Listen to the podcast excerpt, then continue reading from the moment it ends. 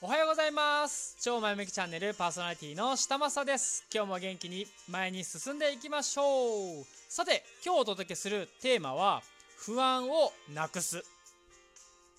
将来に漠然とした不安抱えていませんか？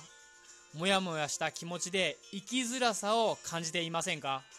そんな気持ちをなくしスパッと快晴にする方法ありますよというお話をしていこうかと思いますので最後までぜひお付き合いください。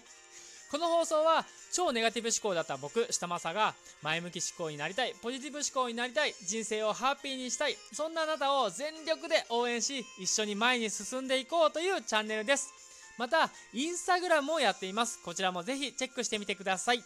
きっとあなたの人生が劇的に前向きになります。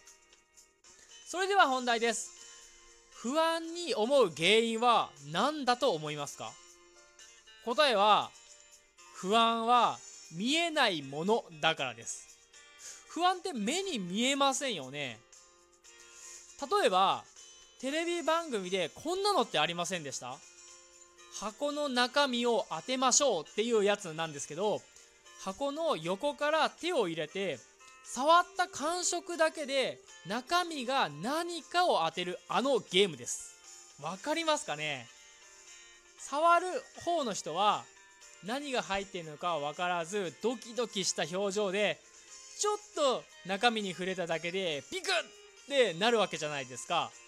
この時中身が分かっている我々視聴者は箱の中身を触っている芸人さんとかのリアクションを見て笑っているんですよね。これが不安が見えてない時と見えてる時の違いです。何が入ってるんだろうとか気持ち悪いものが入っていたらどうしようとかもしかして噛みつかれたりしないだろうかなど不安に感じる触る方に対して中身はたわしなのにそこまでビクビクしなくていいだろうとニヤニヤしながら思ってしまう我々。もし中身がたわしと分かっている状態でその箱に実際手を入れても同じように不安な感情になるでしょうか？なりませんよね？ということは箱に手を入れることそれ自体には不安を感じず箱の中身がわからないから不安に感じるんですよね。つまりあなたが感じているその不安を見える化してあげたら不安ってなくなると思いませんか？ではでは見える化していきましょう。不安見える化は簡単4ステップです。メモのご準備はいいですか？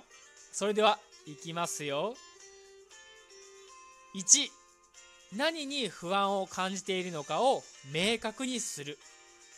2なぜそれに対して不安を感じるのかを明確にする。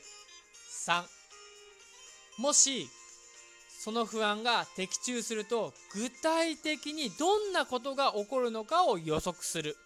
4具体的に予測したことに対してどんな対策が取れるかを考える。この順番で不安を見える化していけば箱の中身と同じようにドキドキモヤモヤした気持ちはなくなります。この不安が見える化簡単4ステップの詳しい解説説明は次回放送しますのでぜひ楽しみにしていてください。ということで本日は以上となります。最後までお聴きいただきありがとうございます。